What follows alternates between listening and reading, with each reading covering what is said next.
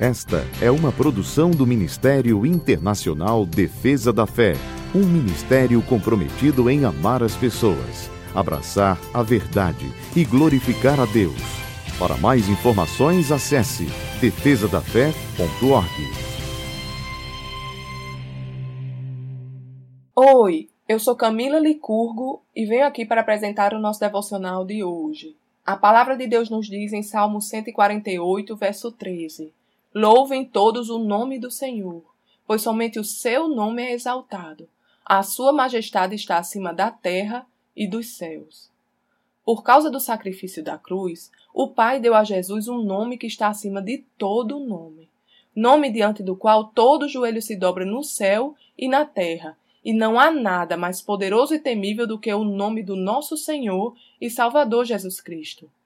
Após a ressurreição, o Senhor nos deu o direito de usar este nome.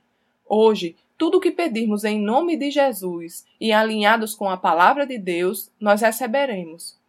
Ao orarmos, que possamos nos apresentar a Deus com ousadia, tomando posse de tudo que o Senhor conquistou para nós na cruz do Calvário e crendo no poder e na autoridade que há no nome de Jesus para despedaçar muralhas e derrubar qualquer gigante.